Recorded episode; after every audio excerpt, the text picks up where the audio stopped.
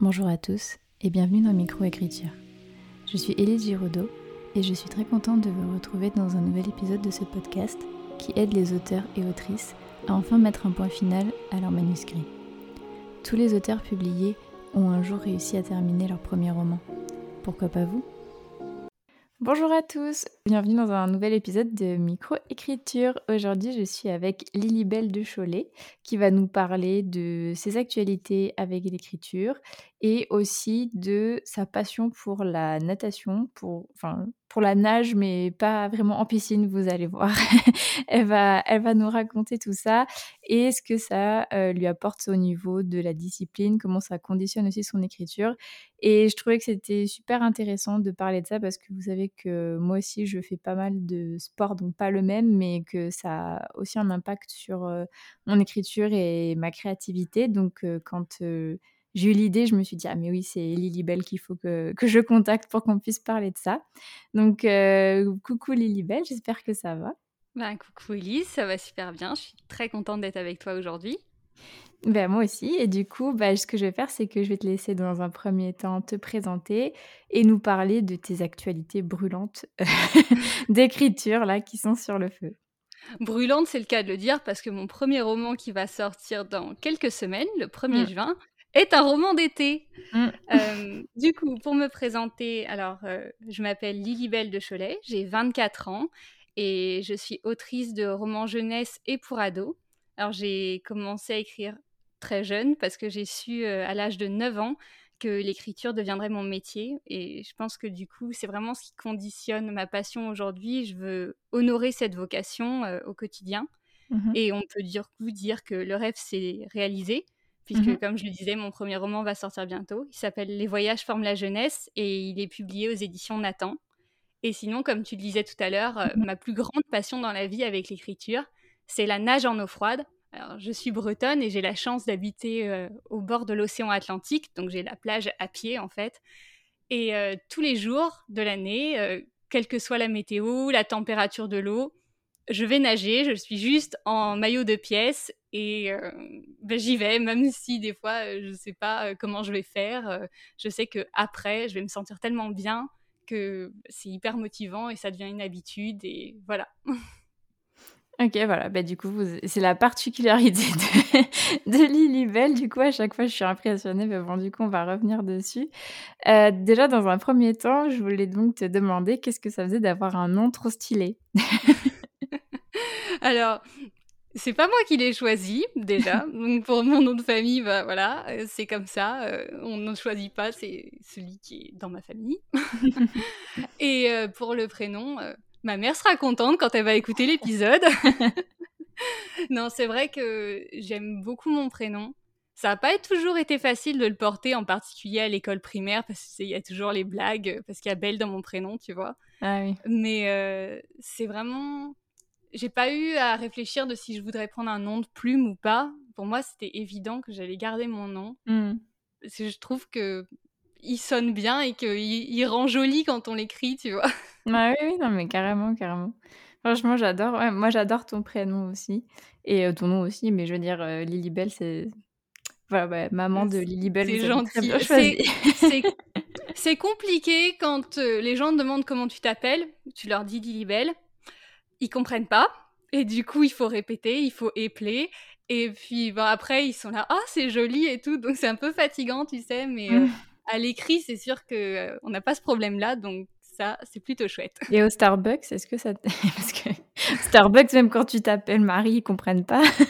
je, n'ai jamais essayé, mais je pense que là, euh, le, la personne qui te sert au Starbucks, il y a un bug dans sa tête, elle peut même pas écrire sur le, que sur le gobelet. je pense qu'il faut s'arrêter à Lily, à mon avis. Et même là, c'est pas sûr que le prénom soit bien orthographié parce qu'il y a plusieurs orthographes possibles. Ok. Donc euh, Lily Bell n'est pas un, c'est pas un nom de plume, c'est ton vrai nom. Du coup, tu avais vraiment décidé de pas prendre de nom de plume parce que ton nom euh, te plaisait. Oui, c'est ça, exactement. Et ça te dérange pas? Parce que je sais qu'il y a des gens que ça dérange de. Par exemple, qu'on voit. Enfin, je sais pas, quelqu'un d'enfance qui voit ton, ton, ton nom du coup dans la librairie par exemple, toi ça te fait plutôt plaisir que qu'ils se disent ah bah tiens elle était avec moi au primaire et elle a écrit des livres plutôt que certaines personnes qui veulent pas trop qu'on les qu'on les reconnaisse quoi. Ouais, c'est sûr qu'il voit Lilibelle de Cholet, il peut pas y en avoir une autre, c'est pas Marie Martin, tu vois. Bon, mais bah, je pense qu'en fait, comme tout le monde autour de moi a toujours su que j'écrivais, Mmh. Ça me dérange pas parce que des fois, je recroise des gens euh, bah, avec qui j'étais euh, au collège ou au lycée. Euh, et la première chose qu'ils me demandent, limite, c'est pas ça va, c'est t'écris toujours? Ah oui. Donc, je pense que si ça arrive, et ça arrivera sûrement, quelqu'un qui me connaît, qui me connaissait il y a quelques années, qui tombe sur mon roman en librairie, se dira Ah, bah c'est normal en fait. Mmh. Ok, d'accord, bon, bah, parfait. Enfin, moi, j'ai la même j'ai le même rapport, donc, euh, donc euh, je te comprends. Ça me, ça, ça me dérange pas non plus que mon vrai nom soit associé au fait que, que j'écrive. Euh, du coup, est-ce que tu peux nous, enfin, nous parler, on va dire, de, bah, de tout ce qui s'est passé pour toi au niveau de l'écriture, ton parcours avec l'écriture jusqu'à bah, tes, tes, publications? On va essayer de pas faire trop trop long non plus. Vas-y, raconte-nous. Euh, donc, j'ai, comme je l'ai dit au début, j'ai su quand j'avais 9 ans que je deviendrais romancière. Mmh. Et à partir de ce moment-là, j'ai vraiment eu cet objectif de m'améliorer. Euh, parce que forcément, euh, déjà, quand j'avais 9 ans, j'avais pas écrit de roman. déjà, on commençait, on était au stade zéro. J'ai commencé à écrire mon premier roman quand j'avais 12 ans. Je l'ai fini quand j'avais 13 ans. Mmh Et là, déjà, je savais que je voudrais être publiée un jour, mais j'étais parfaitement consciente que ce que j'avais écrit, c'était pas terrible, quoi. Mmh. Euh, j'ai tout de suite enchaîné sur un autre roman et encore un autre roman. Euh, j'ai pas arrêté d'écrire euh, depuis, en fait. Et c'est seulement quand j'ai eu 18-19 ans que là, j'ai commencé à me dire, bon voilà, ça fait plus de 5 ans que tu écris des romans, tu as eu le temps de faire plein d'erreurs, tu as eu le temps de bien t'améliorer. Là, bientôt, ça va être le moment de te lancer, d'essayer d'être édité et de réaliser ton rêve. Mhm. Et j'ai publié en ligne sur Wattpad pour voir euh, si ce que j'écrivais plaisait. Mhm. Et c'était le cas. Donc j'ai vu un peu comment mes histoires résonnaient avec les gens. Mhm. Euh, ça m'a permis d'avoir leur retour aussi, de voir ce qui fonctionnait, ce qui fonctionnait moins bien, et d'améliorer mon écriture, mes romans. Mmh et à partir de là, je me suis dit, bah, je me lance, j'essaye d'être publiée. Et j'ai fait les envois traditionnels euh, classiques euh, qu'on fait euh, quand on veut éditer son roman. C'est-à-dire que j'ai fait ma petite liste de maisons d'édition, mmh. j'ai préparé mon synopsis, mes lettres d'intention, et j'ai envoyé mon roman que je jugeais le plus abouti à l'époque. Mmh et j'ai essentiellement reçu des silences, parce que souvent on ne te répond pas quand tu envoies un manuscrit, ou mmh. alors des lettres de refus euh, automatiques et quelques-unes qui étaient personnalisées. Et là, c'est toujours chouette parce que tu sens que quelqu'un a pris le temps de te lire et euh, a pris le temps de te répondre. Mmh et c'est pas celui-là qui va sortir euh, là dans quelques semaines. Donc c'est la preuve que c'est pas forcément avec le premier roman avec lequel on tente de se faire éditer que ça va fonctionner et mmh. qu'il faut pas lâcher pour autant. C'est pas parce qu'on a plein de refus que ça va pas marcher un jour. Mhm. Et moi, à côté, pendant que je recevais des refus, j'ai toujours continué d'écrire.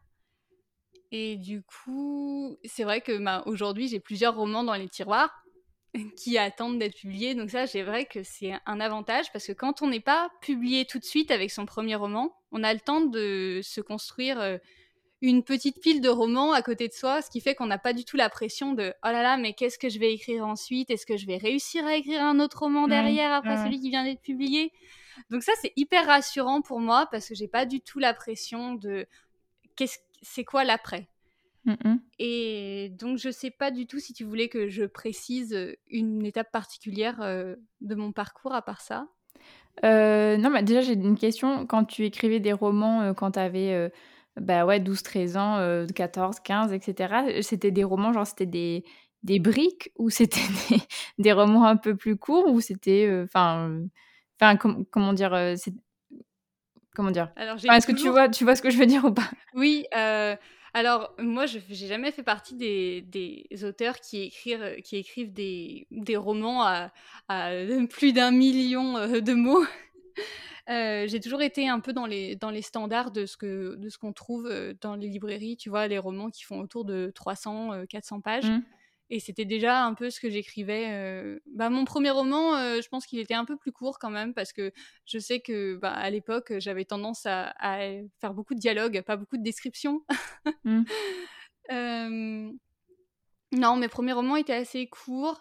Et après, je sais que mon troisième roman, j'étais trop fière parce que il faisait l'équivalent ben, d'un roman de, de 400 pages. Et là, je me disais, ça y est, j'ai écrit autant que les grands auteurs. Là, c'est bon, on est, on est bien lancé. Le prochain, c'est le bon. Euh, spoiler, le prochain, c'était pas le bon non plus, hein, mais bon. ok, et alors du coup, est-ce que tu peux nous raconter, sans rentrer dans vraiment les détails, détails, mais comment ça s'est passé mais pour tes publications du coup? Euh, Pour euh, mon roman qui va être publié du coup? Oui. Ou, donc, ce qui s'est passé, c'est que, ben, j'ai commencé à vouloir être publiée en 2019. Mmh et mon premier contact avec Nathan, ça a été en 2021. Donc pendant deux ans, euh, j'ai continué d'envoyer mes romans et j'ai continué d'y croire, mais euh, j'avais que des refus. Mmh et en 2021, du coup, en janvier, j'ai participé à un concours d'écriture qui était organisé par Nathan. C'était un concours de premier chapitre mmh où tu pouvais gagner un retour critique sur euh, ton chapitre si tu gagnais la première place. Si tu gagnais la deuxième ou troisième place, tu gagnais des livres. Dans tous les cas, c'est toujours chouette de gagner des livres. Je me suis dit, euh, je participe. Et euh, j'ai eu le retour critique qui était très très positif parce que du coup j'ai gagné la première place en fait. Ah oui, oui. Donc, c'est toujours bien de le préciser. oui, oui, non, mais du coup, j'avais. Enfin, moi, je le savais, mais du coup, oui, c'est mm. cool. ouais, et donc, tu as reçu le retour critique? Et donc, j'ai reçu le retour critique qui était très positif. Mm. Et là, je me suis dit, bon, bah, s'ils ont bien aimé le premier chapitre, euh, je vais prendre le temps de vraiment retravailler à fond mon roman et euh, je leur enverrai. Mm. Et là, du coup, bah, j'ai pris le temps de, de retravailler, mais j'ai pas du tout eu à l'envoyer parce qu'en fait, euh, j'ai une éditrice de chez Nathan qui m'a contacté, euh, je sais pas, un mois après que j'ai gagné le concours, je crois. Mmh. Et euh, elle m'a contacté en me demandant si ça m'intéresserait d'écrire pour leur collection Court toujours. Mmh. La collection Court toujours, c'est des romans qui se lisent en une heure et qui se qui sont publiés dans trois formats simultanés, c'est-à-dire que si tu achètes le format papier, tu as aussi le format numérique et le format audio. Et du coup, j'ai dit oui avec plaisir. Mm, mm. Mais ce roman-là sortira du coup en 2024. Donc c'est pas tout de suite parce qu'en fait, il aurait dû sortir euh, plus tôt. Mais comme euh, je vais avoir un, gros roman euh, là qui est signé chez eux, on s'est dit qu'on allait le faire sortir avant. d'un point de vue strictement commercial et marketing, c'est quand même plus intéressant. Donc voilà, le premier roman que j'ai signé chez Nathan, il va sortir après. mais du coup, quand elle m'a contacté pour ce cours toujours, j'en ai profité pour lui demander ben, est-ce que, euh, est que ça vous intéresserait de lire le roman complet euh, qui était associé à ce premier chapitre? Et là, elle m'a mmh répondu avec plaisir et je lui ai envoyé le manuscrit qu'elle a lu très vite et sur lequel elle m'a fait un retour en disant qu'il y avait beaucoup de qualités, qu'elle aimait beaucoup ma plume et mes personnages, mais que euh, tel quel, il n'était pas publiable. Et là, elle me, publiait, elle me proposait des pistes pour le retravailler mais sans jamais me garantir que si je le retravaillais, euh, il serait publié. Mais bon, euh, moi, euh, j'étais pas du tout découragée et je me suis dit, c'est une, une opportunité exceptionnelle en fait d'avoir mmh, mmh, mmh. une éditrice de chez Nathan qui me contacte et qui est prête à travailler avec moi si moi je me donne les moyens de d'améliorer mon texte. Et du coup. Et elle t'avait bah, dit, elle t'avait dit ce qui allait pas? Enfin, bah, ça m'intéresse. Alors, ce qu'elle m'avait dit, c'était que il y avait beaucoup. En fait, mon roman, au départ, c'était l'histoire euh, d'un road trip catastrophique. Mmh. Et euh, elle m'avait dit qu'il y avait énormément de romans qui traitaient du road trip et que là, euh, tel quel, mon roman, il allait pas se démarquer dans le paysage éditorial et que du coup, ben, pour une publication, c'était pas possible. Et ce qu'elle me proposait, en fait, c'était si euh, j'arrive à faire en sorte que euh, le roman euh, il ne tourne plus autour du road trip et qui se concentre davantage sur les personnages, bah là, ce sera peut-être possible en fait. Donc là, on avait discuté de, différents axes. Mmh. Et là, j'ai supprimé le road trip du roman. Donc, mon roman qui parlait d'un road trip, il n'y avait plus de road trip dedans. Ouais. Et, euh, et du coup, je l'ai retravaillé une première fois. Mmh. Et là, déjà, quand j'ai enlevé le road trip, c'est-à-dire que, en fait, euh, je vais, pour ceux qui ne me connaissent pas, euh, Les Voyages forment la jeunesse, c'est l'histoire de cinq amis qui, après des années de prépa littéraire éprouvante, décident d'organiser un road trip pendant leurs vacances d'été. Mais là, une heure après le départ, ils ont un problème, c'est leur minibus qui tombe en panne. Et ils sont forcés de demander l'aide de l'oncle de l'un d'entre eux. Et l'oncle, il s'appelle Fred, il voyage toujours avec sa poule qui s'appelle Gigi. et il a toujours des idées, mais vraiment euh, fantastiques. Là, son idée, c'est on va sauver les vacances, on va partir chez mes parents en Bretagne. Ils sont en croisière, ils sauront jamais qu'on est chez eux. Ça va être super. Bon, super, selon Fred, n'est pas super selon nos cinq protagonistes qui vont vivre de grandes mésaventures durant cet été. Vraiment, ils vont s'en souvenir. Donc voilà, donc ça c'est euh, le roman tel qu'il est aujourd'hui. Et à l'époque, j'ai commencé à le retravailler en enlevant. Euh, à l'époque, il y avait vraiment un road trip, donc je l'ai mmh. enlevé. Mmh. Et j'ai eu cette révélation quand je l'ai retravaillé, en me rendant compte que le road trip, il entravait vraiment mes le développement de mes personnages. Toute l'énergie que je que je que j'utilisais à, à développer le road trip, à faire bouger mes personnages d'un point à un autre, c'était de l'énergie que je donnais pas et de la place que je ne donnais pas au développement de mes personnages. Donc tout de suite, je me suis dit, mais cette, cette éditrice, elle est formidable, elle a vu tout de suite ce qui ce qui allait pas dans mon mmh, roman mmh. et euh, et si je suis ses conseils mais ce roman il va devenir incroyable du coup j'étais trop contente euh, j'ai fait ma première écriture et je l'ai renvoyée et là elle m'a dit que ça n'allait toujours pas c'était mieux mais il y avait euh, encore beaucoup trop de travail et là ben, elle m'a redonné des pistes et il m'a fallu plusieurs mois avant de savoir comment le retravailler comment adapter euh, ce qu'elle m'avait dit parce qu'elle me donne jamais de solution toute prête de euh, il faut remplacer ça par ça. Mmh, c'est mmh. plutôt euh, bah voilà à, ce niveau-là il y a un souci et puis bah, c'est à moi de trouver comment je veux l'améliorer. Mmh. Et ça en général je pense c'est un bon signe quand quelqu'un te dit il y a ça qui va pas dans ton roman sans te donner la recette miracle, parce que ça quand tu l'adaptes ça devient toujours de toi en fait. Oui, oui, oui je suis bien d'accord. Et du coup, c'est seulement en début 2022, je crois que c'était en février, que là j'ai eu une, une, nouvelle version qui était du coup, je sais même plus parce que tu vois, entre le premier jet que j'avais écrit en 2019 et cette version que j'ai envoyée en 2022, bah, il y a eu beaucoup de réécriture, déjà de mon côté mmh. et puis ensuite avec Nathan. Mmh. Et du coup, là par contre, quand je vais renvoyer, au bout d'un mois, elle est revenue vers moi en me disant euh, J'ai une très bonne nouvelle, est-ce qu'on peut s'appeler? Et là, j'ai su tout de suite, je me dis Ah, ça va être bon si elle veut m'appeler, c'est que là, c'est bon, j'ai réussi. et vraiment, je pense qu'à ce jour, c'est le plus bel appel téléphonique que j'ai eu dans ma vie. le moment où quelqu'un te dit que ça y est, ton, ton rêve, il va se réaliser. Quoi. Mm, mm, mm. Et là, du coup, elle me disait qu'il voulait bien le publier et qu'il sortirait euh, l'année d'après, euh, juste avant l'été, parce que c'est un roman d'été et que ce serait la période parfaite pour lui. Et on est arrivé au moment où bientôt, là, dans quelques semaines, il va sortir et c'est fou parce que pour moi, dans ma tête, c'était hier quoi que j'ai eu ce que j'ai eu cet appel et il s'est passé tellement de choses depuis. je vois que maintenant, et ça y est, il a une couverture, euh, que j'ai reçu sa version des épreuves non corrigées et que là, tu vois, quand je te parle, je le vois, il est posé devant moi et je me dis mais c'est incroyable quoi, comment ta vie peut basculer mm. en, en quelques mois, en quelques années.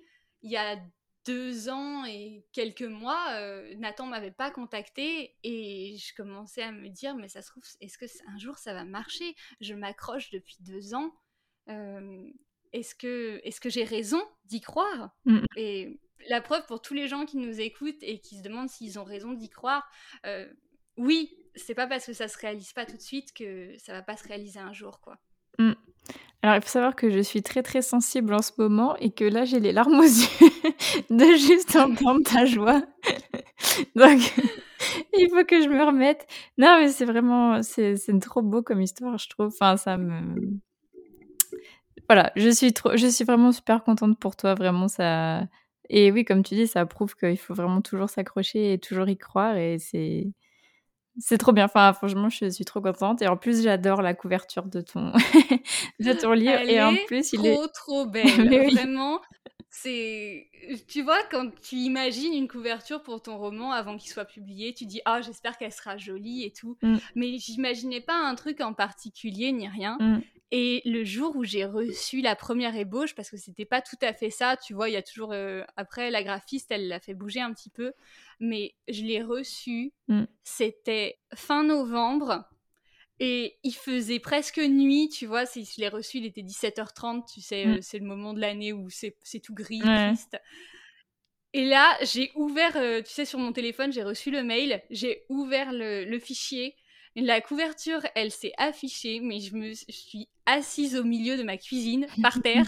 et pendant une demi-heure, je pouvais même plus me lever tellement j'étais émue, j'avais les larmes aux yeux parce que la graphiste, elle avait, l'illustratrice qui est aussi la graphiste en fait, elle avait compris mes personnages. C'était la première fois que je les voyais illustrés par quelqu'un parce que personne m'avait jamais fait de fan art ni rien. Mm.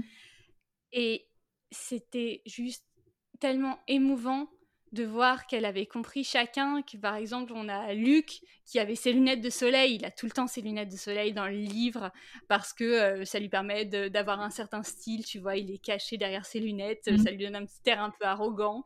Euh, on a Alix qui a, qui a son regard qui part sur le côté et parce qu'elle regarde Cerise et on a Cerise qui est de dos et on voit pas son visage et ça j'ai trouvé ça incroyable parce que Cerise c'est un personnage qui qui cache tout aux autres et le fait de pas voir son visage ça la représentait mm, tellement mm. bien et en bas on avait euh, Faustine et Gabriel qui étaient il y avait tellement de tendresse en- et de douceur qui se dégageait d'eux et puis surtout il y avait Gigi quoi. Gigi c'est la poule c'est la mascotte du roman et Mon quand j'ai vu que Gigi préféré. serait sur la couverture alors là je me suis dit c'est bon ils ont tout compris. Gigi est là Non, ouais, elle est magnifique. Enfin, enfin, voilà, moi, j'ai déjà précommandé ton roman, tu sais. Donc, Oui, j'ai vu. ah, en plus, tu m'as envoyé un message tellement enthousiaste, mais ça m'a fait tellement plaisir. Ah bah oui, moi j'ai vu ça, fait je me suis jetée, hein, j'ai précommandé, j'ai même pas réfléchi. Le fait s- que les gens le précommandent, que ce soit possible, juste de le voir, tu vois, sur des sites comme euh, la Fnac. ouais, ça doit être ouf. ouais. Mais c'est juste, tu vois, je vis dans un état de. De Ouais, tu flottes d'émerveillement Ouais. perpétuel Ouais. en fait je Mm. sais pas tu vois je suis pas du tout euh, des fois je, on- je me demande est-ce que je suis stressée par rapport à la sortie ni rien mais euh, ce qui l'emporte c'est vraiment cette gratitude que mon rêve se soit réalisé quoi et que ça y est je suis en train de le vivre et je suis même pas en train de me dire j'ai trop hâte qu'il sorte parce que je suis juste en train d'apprécier chaque jour. qui- Des, des fois, il se passe plusieurs choses différentes dans la semaine. Par exemple, il y a les corrections, il y a la couverture, euh, même juste des petits échanges avec mon éditrice, ni rien. Et ben, juste ça, c'est des choses que j'apprécie énormément au quotidien, qui font que je me dis, ce rêve, c'était d'être édité, mais c'est aussi tout le processus qu'il y a Mm, mm, mm, mm. autour. Et je suis juste tellement heureuse de vivre ça aujourd'hui, quoi. Ouais, mais je, ouais, ouais, je comprends ce que tu veux dire. Enfin, c'est, enfin, qu'ils sortent, c'est limite un bonus, quoi. Genre vraiment. Oui, c'est ça. Ouais, ouais, C'est juste le, fait d'avoir eu, d'avoir rencontré la- les bonnes personnes, Mm, mm. et la bonne personne en l'occurrence avec mon éditrice, pour déjà faire que ce roman il devienne la meilleure version de lui-même. Mm, mm. Et ça, c'est tellement beau quand tu rencontres quelqu'un qui comprend ton roman et qui va t'aider à, à le porter le plus haut possible. Des fois, on a ça avec nos bêta-lecteurs, tu vois. Mm. Quand tu as quelqu'un qui te qui va être honnête avec toi et qui va te dire ben voilà ça c'est super mais ça c'est moins super il faut que tu, le- tu peux le retravailler et quelqu'un qui y croit et qui comprend ta plume qui comprend tes personnages et qui les aime autant que toi là tu vois l'autre jour j'ai eu mon éditrice au téléphone et elle m'a dit qu'elle avait euh, son exemplaire euh, des vers- de la version non corrigée sur son bureau mais j'étais trop émue parce que elle aussi elle est trop contente qu'il sorte tu vois c'est une aventure qui se passe avec plusieurs personnes autour et ça, on se rend pas forcément compte parce que tu vois, il y a que mon nom qui sera sur la couverture. Et pourtant, il y a tellement de gens qui ont travaillé Ouais. dessus. Mm, mm. Parce que t'imagines, t'as as des gens qui font les, qui font, qui font les corrections, par exemple. Mais ils Mm. donnent énormément de leur temps. Et, euh, et juste, sans eux, ce serait pas possible d'avoir des romans de cette qualité-là en librairie. Mmh. Et pourtant, il n'y a pas leur nom nulle part en général sur le roman. Alors moi, j'ai mis, j'ai mis leur petit nom dans les remerciements mmh. parce que j'ai beaucoup de gratitude pour tous ces gens qui ont travaillé à ce que bah, mon enfant de papier sorte, en fait, tu vois. ah ouais, je trouve ça super beau et enfin, c'est vraiment une Enfin voilà, ça, ça a l'air. Enfin comment dire C'est une super aventure humaine aussi et je trouve oui, que tu retranscris vraiment bien dans, ce que tu dis. Donc euh, je, je, suis toute contente pour toi de toute façon. Donc euh, c'était vraiment adorable. Merci beaucoup. C'est trop trop cool. Euh, du coup, je voulais savoir si on pouvait aborder le sujet par rapport à ta à ta natation parce que du coup, bah, rien que. Bah oui, c'est comme c'est pour ça que tu m'as contacté au début. on parle, on parle, mais. Euh non, non, non, mais en fait, je trouve ça bien. Je trouve que ça, c'est un bon enchaînement parce que je pense que. Enfin, après, tu vas me dire si, tu, si je me trompe, mais. Euh, en fait, on voit là dans ce que tu as raconté, tu, vraiment, tu as fait un bon show tel dans ce que tu as raconté. La meuf, elle est matrixée par le show tel parce que ma bêta lectrice en ce moment ne fait que me l'écrire dans mes commentaires. Ça, c'est vraiment le truc euh, où, au début, tu sais, dans tes premiers romans, euh, c'est la remarque qu'on va te faire à chaque fois, c'est Attention, le chaudon de tel. On entend que je suis matrixeusement Morgane, si tu m'écoutes, euh, je te passe un coucou. Mais du coup, tu nous as fait un bon chaudon de tel, Lily, dans, dans, dans ce que tu as, dans ce que as dit. Parce qu'on voit vraiment, et on l'a senti, que tu étais quelqu'un qui n'était pas du genre à abandonner et quelqu'un qui euh, avait une grande euh, discipline, qui se remettait vraiment beaucoup en question et qui, euh, voilà, enfin, voilà, comment dire, tu, tu te disais, est-ce que ça vaut le coup de pas lâcher? Mais en fait, toi-même dans ta tête, on le sent que jamais à un moment tu t'es dit que tu allais lâcher. Bon, même si peut-être ça t'a traversé l'esprit deux, trois fois. Oui, enfin, tu sais, des fois où ça me traversait l'esprit.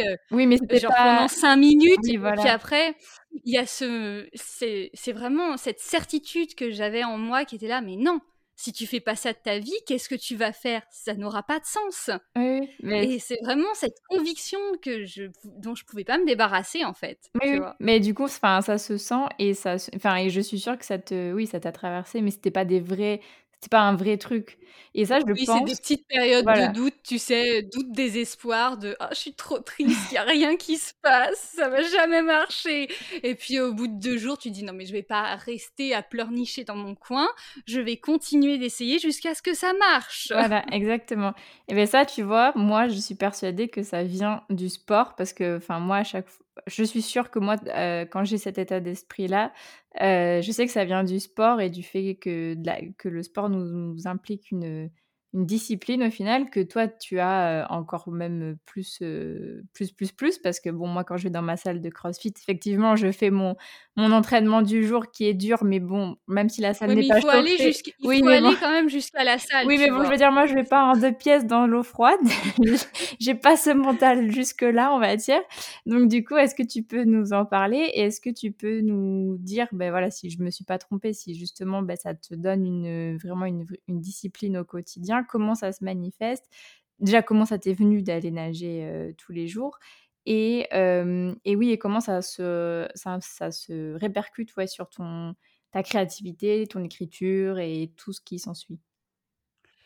Alors, moi, déjà, je pense que c'est un tempérament aussi. Mmh.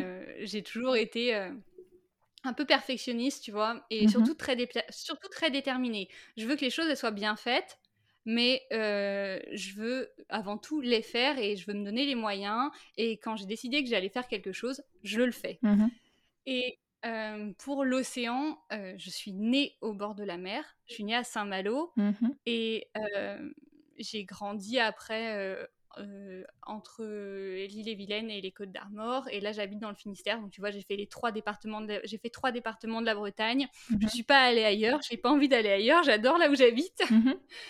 Et j'ai eu la chance d'avoir des parents qui m'emmenaient toujours à la plage. Et ma mère adore nager.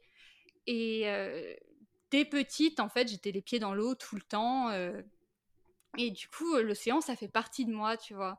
C'est un endroit où je me pose jamais la... je me suis jamais posé la question de j'ai envie de sortir, où est-ce que je vais aller? C'était toujours j'ai envie de sortir, je vais aller à la plage. Mmh et il y a vraiment rien au monde qui me fasse me sentir aussi bien que d'être dans l'eau. Et pendant, mmh ben, pendant longtemps, je me baignais entre le, printemps et l'automne. Et puis quand l'hiver il arrivait et qu'il commençait à faire moche, je me disais «Ah ben, l'eau elle est trop froide, il fait pas beau, je vais pas pouvoir continuer. Et pourtant, je voyais que c'était possible parce qu'il y avait des gens.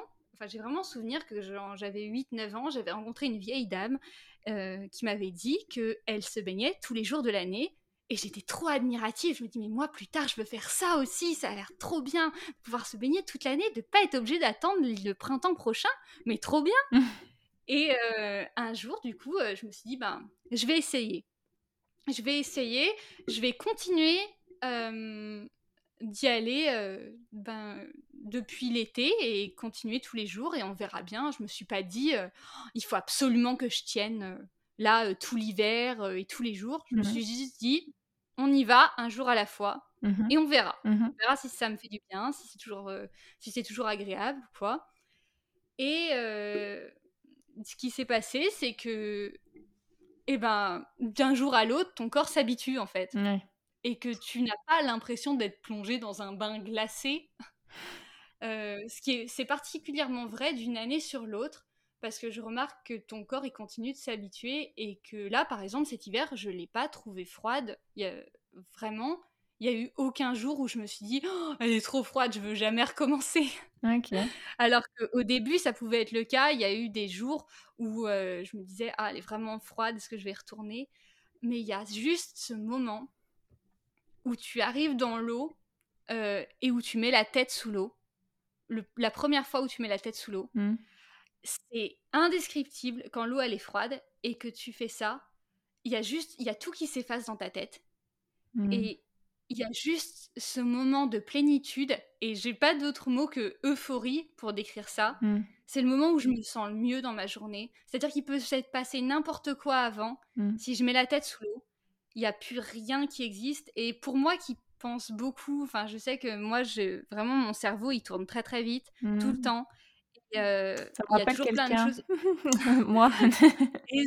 c'est toujours, tu vois, des fois, ça peut être, tu vois, je comprends sûrement, ça peut être super fatigant. Ah oui. D'avoir ce cerveau qui fonctionne tout le temps, tu peux pas l'éteindre. Oui. Et ben, quand je vais dans l'eau, mon cerveau il s'éteint. Purée, ça me donne envie de le faire.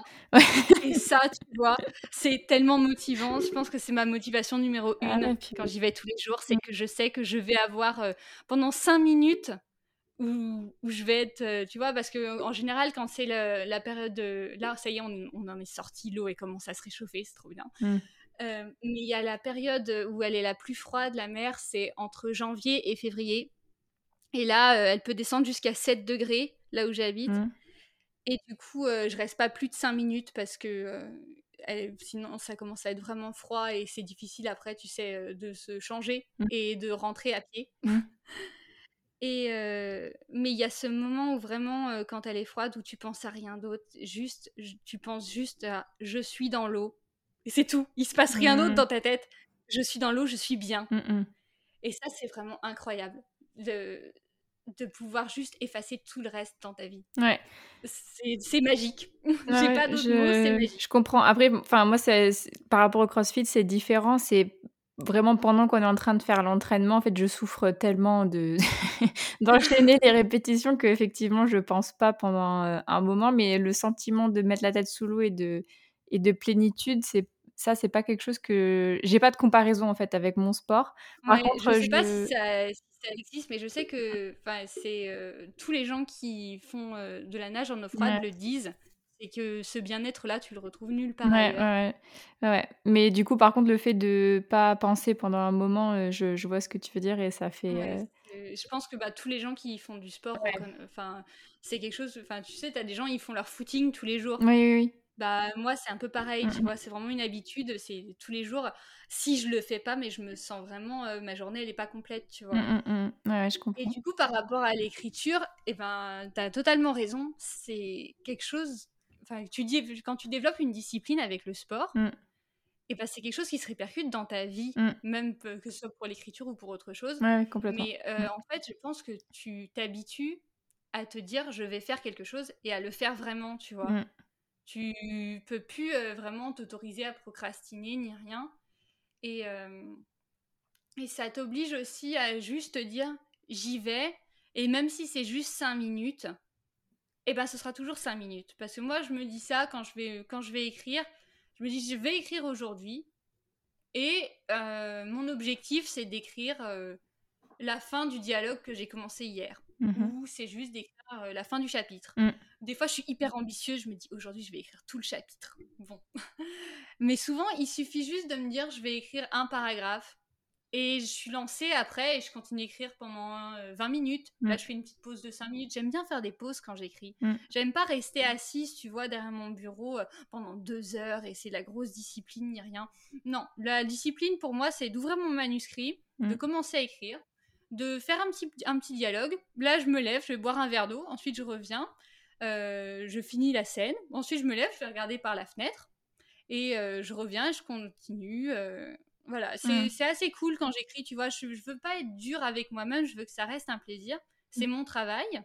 Je veux, j'ai cette discipline de, j'écris tous les jours. Mm. Enfin, j'essaye. Il y a des jours où j'écris pas parce que bah, la vie en fait, tu peux pas, t'as pas euh, mais euh, en règle générale, j'essaye d'écrire tous les jours et c'est vraiment juste, c'est comme quand je vais aller euh, me baigner et qu'il fait un temps mais vraiment affreux, tu vois.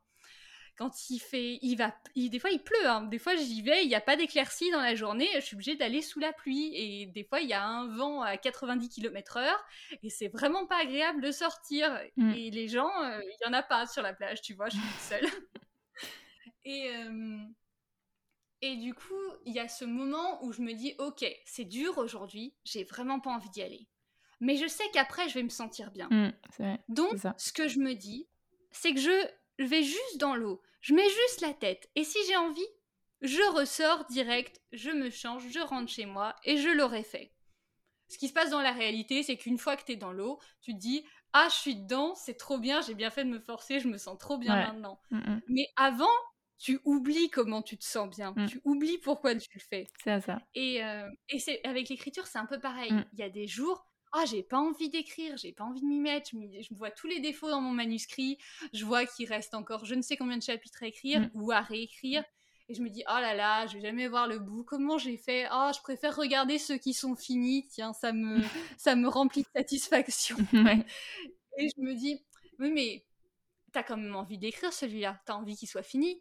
T'as envie qu'il soit aussi beau que les autres. T'as envie qu'il soit aussi beau que celui qui va être publié. T'as envie que celui-là, il soit publié un jour. Mm. Bah pour ça, il faut que tu l'écrives. Pour ça, il faut que tu t'assoies. Il faut que tu ouvres ton manuscrit et que tu te lances. Même si c'est juste 5 minutes, t'auras avancé. Mm. Et c'est rare que j'écrive que 5 minutes finalement. Mm. Parce que je retrouve ma passion directe. C'est comme quand j'arrive dans l'eau et que je suis trop bien et que je reste dedans. Et ben, quand je commence à écrire, c'est pareil. Ouais, bah je, je relate à 100%. Complet. Je suis, je suis complètement d'accord avec toi. Et du coup, je, je ne m'étais pas trompée. Mais euh, ouais, non, je, je, vois exactement ce que tu veux dire. Et c'est vrai qu'on a vraiment tendance à, à, oublier à quel point on est content d'avoir fait sa séance de sport ou d'avoir euh, mis la tête sous l'eau ou euh, d'avoir terminé, enfin d'avoir écrit aujourd'hui en fait et d'être trop fier de soi. Ça fait, on se sent tellement bien quand on a écrit quelque chose dont on est fier, tu sais. Mmh quand tu as fini un chapitre que, ou même, même juste un petit un, dialogue ou euh, une scène, ni rien, il y a ce moment où tu, ça y est, tu décides que ta séance, elle est finie mmh. et tu te sens juste, euh, je sais pas, il y a cette satisfaction intense d'avoir écrit et ça non plus, il n'y a pas de, enfin moi, il n'y a pas d'équivalent dans ma vie à ce sentiment-là. Mmh, mmh. Et je pense que c'est vraiment quelque chose que les gens ressentent quand c'est vraiment leur passion, tu vois. Je pense que tu peux pas l'inventer, ça. Ouais, non, je, suis d'accord. Ouais, moi, je à chaque fois, je suis. Ouais, je dirais, je suis fière de moi. Je suis, je suis là, oui, je me dis, ouais, c'est ça, ouais. Je, l'ai bah, je, pense qu'il faut être fier de soi parce que c'est mmh. dur d'écrire. Ah oui, oui. C'est dur de, de sans, c'est sans arrêt se remettre en question et c'est sans arrêt retourner euh, sur ce qu'on a écrit avant. C'est effacer. Enfin, quand on efface des, des fois, on, on efface des centaines ou des milliers de mots. Ben, c'est des heures qu'on avait passées dessus avant, mais c'est pour le bien du manuscrit. Et, euh, c'est difficile, quoi. Mmh il, y a des, il y a des fois, on réécrit le même passage je ne sais combien de fois, il est toujours pas bien. Et euh, pour autant, euh, on n'abandonne pas. Donc, quand on arrive à faire quelque chose dont on est fier, eh ben, on a le droit d'être fier, je trouve. Ouais, non, je suis, je suis complètement d'accord avec toi. Du coup, mais même juste la sensation de Enfin, quand j'ai quand j'ai juste j'ai écrit alors qu'en fait à la base j'avais pas envie. Et même des fois les jours où j'ai pas envie, c'est les jours où je sors les meilleurs trucs. Enfin, à mon sens. et bah du coup je, je, suis encore plus contente de. Ça, tu vois, c'est motivant pour toi. Il faut que tu te le notes, que tu te mettes un petit post-it qui te dit si aujourd'hui tu n'as vraiment pas envie d'écrire, tu vas écrire le meilleur truc du mois. C'est que ça va être le bon chapitre. c'est ça. Du coup, je voulais aussi te demander, est-ce que donc tu donc tu nous as dit que tu travaillais sur des nouveaux projets actuellement et est-ce que tu as des à part celui donc dont tu nous as parlé, ton livre de la collection Court toujours qui va sortir en 2024, est-ce que tu as d'autres d'autres projets qui sont signés mais dont tu peux potentiellement pas nous parler? Alors oui, j'ai des romans qui sont prévus au calendrier pour 2024. Mmh. J'en ai plusieurs. Mmh. Je peux pas en parler pour l'instant, mais j'ai vraiment vraiment hâte de pouvoir le faire. Et vraiment, ça va être super. C'est des romans qui sont différents les uns des autres, mmh et ça va pouvoir. Ben, je pense que ça va pouvoir montrer un peu ce que je suis capable de faire et parler à différents publics. Et juste il y a cet émerveillement que j'ai aussi de voir à quel point je peux m'attacher autant à un roman qu'à un autre et retrouver le même plaisir en, le en, en, replongeant dans le, au début du processus éditorial mmh. pour euh, recommencer avec un autre roman. Et je me dis, waouh, je veux faire ça toute ma vie en fait. Et, et je suis juste tellement heureuse de voir que ça continue de se concrétiser et que bah, l'année prochaine, euh, j'aurai d'autres romans en librairie qui vont rejoindre euh, le premier là qui arrive mmh bientôt et voilà j'espère que euh, les lecteurs me suivront d'un roman sur euh, sur l'autre et que ça va être le début d'une fantastique aventure qui va continuer d'une année sur l'autre comme ça et pendant très longtemps. bah écoute, c'est tout ce qu'on te souhaite. Est-ce que tu peux juste nous dire euh, si, enfin quand tu dis qu'ils sont différents, après tu peux me dire si tu n'as pas le droit de dire, mais est-ce que c'est euh, au niveau euh, des genres, au niveau de la tranche d'âge, ou est-ce que ça reste globalement de l'écriture pour les jeunes et jeunes adultes et que c'est au niveau eh des ben, genres que ça change? Un peu les deux. Je je peux pas trop trop t'en parler pour l'instant, mmh. mais je peux juste dire qu'il va y avoir euh, une diversité au niveau euh, des publics et au niveau des genres. Ok. Donc voilà. Ok, bah cool. Bah, J'ai hâte. Moi aussi. j'ai hâte, j'ai hâte. du coup, justement, par rapport à ça, tu parlais du travail édito. Est-ce que euh, tu as l'impression que ton processus de, bah, de premier jet a changé depuis que tu as connu en fait le travail éditorial? Dans le sens où est-ce que du coup tu travailles différemment ton premier jet qu'avant ou peut-être genre en mode avant c'était plus freestyle et maintenant tu sais qu'il y a des points auxquels tu dois faire attention et du coup bah, tu fais attention dès le premier jet. Et où est-ce que en fait et est-ce que si c'est ça est-ce que du coup tu as plus confiance en, en, toi en tant qu'autrice et en, et en tes premiers jets? Alors déjà, euh, moi j'ai passé beaucoup d'années à me perfectionner toute seule en fait, euh, puisque j'ai pas voulu tout de suite être publiée. Donc euh, il y a beaucoup d'erreurs que j'ai commis avant en fait, mmh. toute seule. Donc déjà, à partir de ce moment-là, mon processus d'écriture avait beaucoup évolué. Mais quand tu commences à avoir un travail édito, mais tu prends conscience de, de beaucoup de choses. Mmh et tu deviens pas, je dirais pas que tu deviens plus critique par rapport à ton texte parce que c'est pas vraiment ça. C'est juste que tu t'améliores très très vite. Tu vois un peu, tu vois mieux comment améliorer un texte. tu fais plus attention. Par, exemple, en fait, quand tu reçois les premières corrections, tu vois ce que le correcteur a signalé et, et ensuite, toi-même, tu vois des choses que tu n'avais pas vues avant. Et ça, euh, c'est, je sais pas si c'est conscient ou pas, mais j'ai réécrit un, roman entre, euh, ben, entre les corrections de celui qui va sortir bientôt et euh, maintenant. Mmh. Et je trouve le premier jet beaucoup plus propre que ce que je faisais avant. Alors je pense que du coup, c'est qu'il s'est passé quelque chose et que ça et que ça a apporté ses fruits. Mmh Mais je pourrais pas te dire exactement euh, qu'est-ce que ça m'a apporté dans les détails. Je pense que c'est quelque chose d'assez global euh, où tu prends en compte toutes les petites remarques qu'on peut te faire.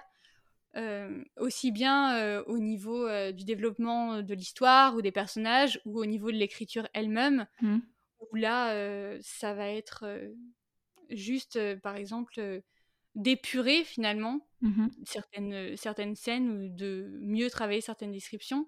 Déjà, je suis super contente parce que quand je vois toutes les versions de Les Voyages forment la jeunesse qui se sont succédées et juste le travail qu'il y a eu d'une version sur l'autre, et eh ben ça me rappelle à chaque fois ce dont je suis capable. Mmh. Et du coup, ça m'a vraiment apporté ça, le travail édito. C'est la preuve que tu peux transformer ton roman d'une version sur l'autre. Mmh. Et que c'est pas parce que ton premier jet, il te plaît pas là, maintenant, tout de suite, que ça va pas devenir un roman dont tu seras super fier plus tard. Mmh. Et du coup, je pense que maintenant, quand j'écris un premier jet, je suis beaucoup plus détachée. Euh, j'arrive plus facilement à passer au chapitre suivant si je suis pas euh, satisfaite du chapitre actuel. Je me dis, c'est pas grave, je vais y revenir plus tard. Et plus tard, je vais le transformer. Et le plus important, c'est qu'il soit là, qu'il y ait une première base sur laquelle revenir. Et voilà, je continue. Donc voilà, je pense que ça m'a vraiment appris ça que euh, on peut vraiment transformer un roman de des fois même de A à Z. La preuve, j'ai carrément enlevé un road trip de mon roman. oui, c'est vrai. C'était le centre du roman, il, est il était plus là et le roman, j'en suis hyper heureuse aujourd'hui. Mm.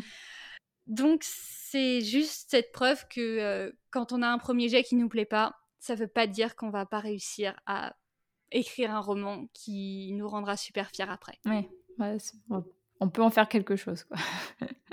Mieux que quelque chose, on peut en faire un roman dont on est fier. Et ça, il faut, il faut vraiment le souligner parce que, comme je te disais, écrire, c'est super difficile et c'est beaucoup de phases de doute. Et juste se rappeler que le premier jet dont on n'est pas satisfait, c'est pas la version finale. Mmh. Ok. Ouais, je trouve ça très bien comme, euh, comme euh, message à faire passer aussi. Franchement, ton, ton interview est hyper intéressante. Bah, je suis trop contente de discuter avec toi. Et... Moi, je suis très contente de discuter avec toi aussi. bah, en plus, comme je te disais, bah, je crois que je te l'ai dit avant qu'on commence l'interview, mais je trouve que tu as une voix hyper agréable à écouter et tout, donc euh, j'adore écouter ton podcast. bah écoute, Merci, ça me fait plaisir. Mais euh, je t'ai dit bientôt, euh, Elisa et sa mère, euh, ça va Moi, bientôt je t'ai dit que tu une vocation, tu peux te lancer, c'est bon, il y a plein de gens qui vont t'écouter. du coup, je, vais te poser une dernière petite question. Est-ce que tu penses peut-être un jour faire de l'auto-édition ou est-ce que tu penses euh, bah après, c'est pas gravé dans le marbre ce que tu vas dire aujourd'hui sur l'interview. Mais est-ce que. Euh, bah écoute, moi, euh, je me suis jamais senti les épaules pour assurer toutes les casquettes que tu dois avoir dans l'auto-édition. Mmh. Tu vois? Donc, je pense que. Enfin, aujourd'hui, ma réponse est non. Mmh je considérerais pas du tout l'auto-édition parce que, en plus, après les, la super bonne expérience que j'ai eue chez Nathan, mmh. d'avoir tous ces gens qui contribuent à rendre le roman aussi bon. Euh, je dis aussi bon, on dirait que je me vante et tout, mais, euh, c'est juste que je donne. Euh, enfin, c'est pas seulement grâce à moi qu'il est devenu mmh. ce qu'il est, quoi, en fait. Mmh. C'est grâce à toutes ces personnes qui ont travaillé dessus. Et ça, je pense que j'aurais beaucoup de mal à m'en passer maintenant que je l'ai eu, tu vois, mmh. d'avoir eu toute cette équipe qui, est, qui m'a aidé à, à, peaufiner le roman c'est repasser en auto-édition derrière, je, pense que je ne pourrais pas. J'ai toujours j'ai toujours attendu ça en fait. Tu vois, une partie de mon rêve, c'était d'avoir mon roman en librairie et l'autre partie, c'était d'avoir des gens avec qui retravailler mes romans. Mmh. Et ça, en auto-édition, je pense que, enfin, tu as tu peux avoir des bêta lecteurs et tu peux avoir des, tu peux engager des correcteurs pour t'aider. Mais il faut ensuite faire toute la promo toi-même et tout. Et ça, c'est quelque chose qui m'intéresse pas forcément. Mmh. Moi, ce qui m'intéresse, c'est de d'écrire mon roman, de le retravailler et ensuite, euh, voilà, de, de, laisser vivre sa petite vie dans les librairies et puis saisir les opportunités euh, de communiquer dessus, mais sans euh, pour autant que mon travail ce soit la communication à temps plein, tu vois, par exemple. Je comprends. Je comprends. Ok, bah, écoute, merci beaucoup euh, Lily Moi, j'ai plus, euh, j'ai plus de questions. Euh, je ne sais pas si tu veux ajouter quelque chose ou si tu nous as déjà tout dit, parce que tu nous as quand même dit plein de, de belles choses qu'il faut garder en tête, notamment la persévérance et le travail d'équipe et tout ça. du coup, je ne sais pas si tu veux ajouter quelque chose. ben, Juste dire à toutes les personnes qui écrivent que, ben ouais, comme je l'ai déjà dit tout à l'heure, des fois c'est difficile et des fois on doute et le plus important c'est comment on se sent quand on écrit et comment on se sent par rapport à ces histoires et ne pas oublier d'être fier en fait quand on, quand on fait quelque chose qu'on juge satisfaisant parce que des fois c'est juste ça être heureux d'avoir écrit son chapitre mmh. et juste prendre le temps d'apprécier au quotidien même si on n'a pas enfin moi je sais que quand j'avais pas encore j'avais pas encore publié et ben je continuais à écrire quand même. Et je continuais de vivre ma passion quand même. Et je me disais c'est pas grave si je suis pas publiée pour l'instant. Je construis un corps de travail pour plus tard. Et aujourd'hui c'est le cas. Aujourd'hui j'ai ces romans qui sont qui sont là dans les tiroirs et qui me permettent d'avoir cette tranquillité d'esprit de l'après. Mmh et je pense que c'est peut-être une bonne chose à avoir euh, une, une, belle perspective qu'on peut avoir quand on essaye de se faire publier de pas rester bloqué sur euh, un roman qu'on considère comme un échec, parce que déjà ça veut pas dire qu'il sera pas publié, qu'on va pas avoir un oui, mais surtout continuer à vivre sa passion, quoi. Ne pas laisser euh, les refus nous dire que oh, on n'est pas fait pour ça ou que notre passion vaut pas le coup ni rien. Mm. Non, notre passion elle vaut le coup. Euh, juste le fait de se sentir bien et d'être d'être heureux avec son texte et d'avoir Enfin, le simple processus de création est tellement incroyable quand on y pense. Mm, mm. Voir tout ce qu'on. d'avoir. d'inventer des personnages dans notre tête et d'avoir leur histoire et de vouloir la transmettre à d'autres, c'est magnifique. Mm. Donc voilà, juste. Je voudrais juste dire à toutes ces personnes qui euh, peuvent se sentir découragées des fois que ben, ce que vous faites, c'est formidable en fait. Tout simplement. Et bravo. Ok, mais je le prends directement pour moi. Merci. Bah oui, je te dis bravo à toi. Merci. Et continue d'écrire et un jour ton, tu verras. Un jour, toi aussi, ça va arriver. Tu, tu tiendras ton livre entre tes mains et euh, ce sera le plus beau jour de ta vie. Écoute, j'espère. Je croise les doigts. Bah, merci beaucoup à toi encore une fois. Euh, je te dis à bientôt, euh, peut-être sur ce podcast pour une prochaine interview. Bah, ce serait avec plaisir en tout cas. Et puis merci de m'avoir accueilli. C'était vraiment une très très belle interview. J'ai passé un super moment. Ben, merci beaucoup.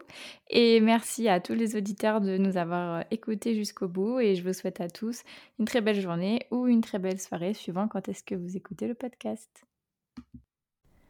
Merci beaucoup à tous pour votre écoute.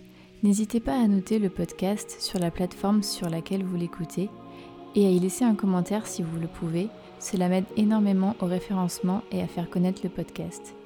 Si vous voulez venir témoigner d'une expérience qui vous est arrivée en tant qu'auteur ou autrice, ou bien nous faire part d'une difficulté que vous avez réussi à surmonter pour l'écriture de votre premier jet, n'hésitez pas à m'écrire sur Instagram ou bien à l'adresse mail elise.giraudot.contact.gmail.com.